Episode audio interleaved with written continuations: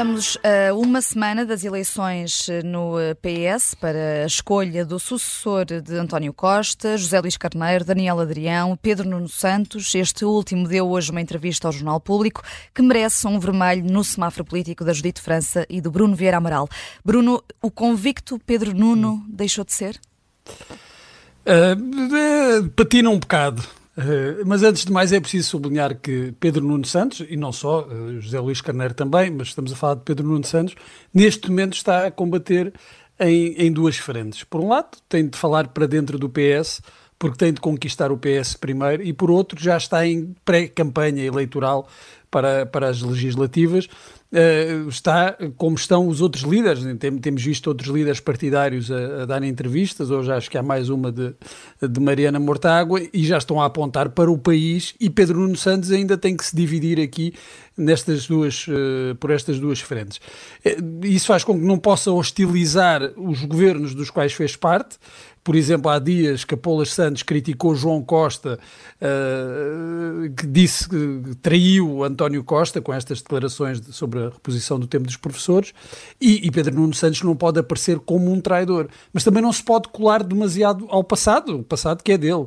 E isto é um, um dilema de, de difícil solução. E a opção de Pedro Nuno Santos, para já, é traçar uma linha de continuidade entre os governos socialistas, do governo da, da, Geringonça, eh, da Geringonça ao de maioria absoluta, passando pelo uh, governo minoritário de 2019, e reclama resultados positivos. Uh, ora, os resultados uh, estão à vista de todos, da educação à saúde, da habitação ao aumento do número de pobres, esses são os resultados destes oito anos de governação desses diferentes governos do PS. E ainda bem que Pedro Nuno Santos afirma essa linha de continuidade, porque assim não é possível fugir às responsabilidades que também teve nesses oito anos de, de governação. Uh, e, e, isto não incluindo o legado imaterial da geringonça, que foi o de desfazer um consenso de regime, de deixar a extrema-esquerda afastada do poder e de um partido que não ganha eleições governar o país. Nunca tinha acontecido. E aquilo que vier a acontecer agora, após as eleições de, de 10 de março, muito se deve a esse tal derrubar do muro de que Pedro Nuno Santos tanto se orgulha.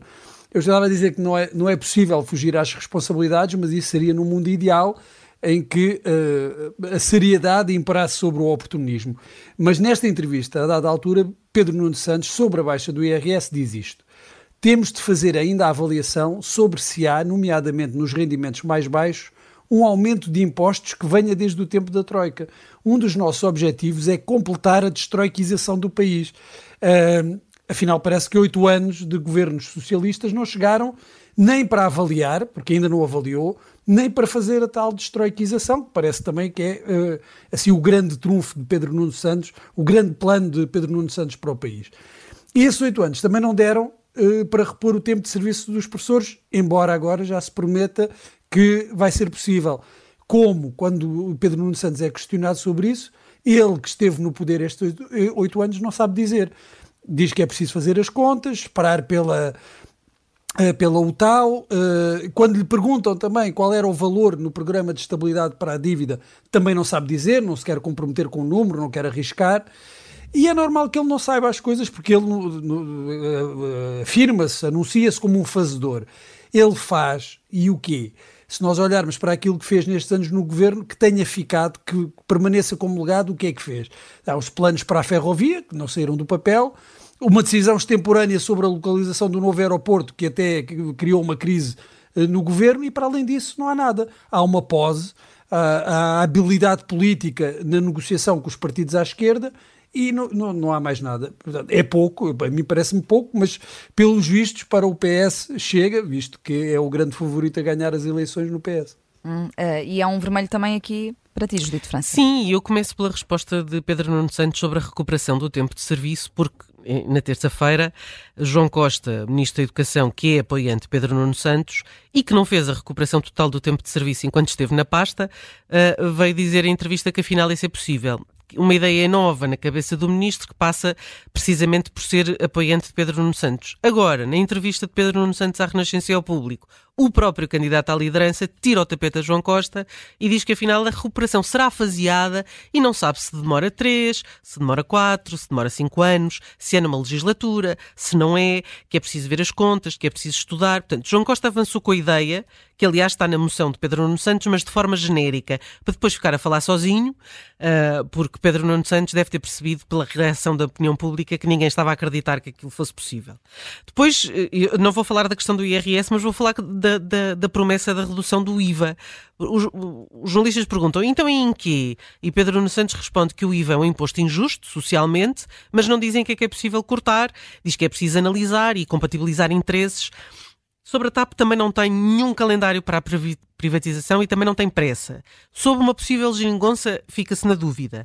Uh, Percebe-se que tem muitas cautelas quando fala em alguns temas uh, que podem ferir uh, suscetibilidades dos, dos, potenciais parceiros.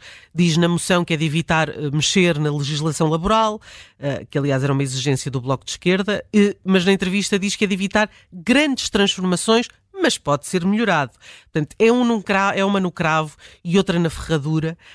Um, sobre a contratação coletiva, que é uma exigência do PCP, diz se for preciso aprimorar, se for preciso, também fará. Portanto, é difícil arrancar um não ou um sim a Pedro Nuno Santos. Uh, e eu, desde que candidato, não esperava que fosse tão temperado. Uh, aparentemente é, é temperado.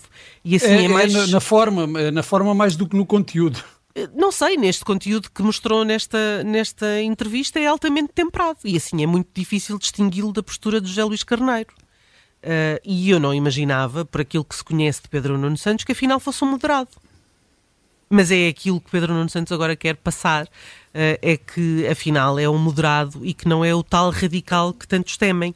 E, portanto, para, para isso, dá estas entrevistas que, enfim, não, não dizem muito uh, sobre o que é a pessoa e, de facto, deve querer estar a gozar da sua imagem pública uh, e não estragar a imagem pública que tem dentro do PS, a tal pose que falava, uh, que falava ao Bruno, e, portanto, não estragando essa pose.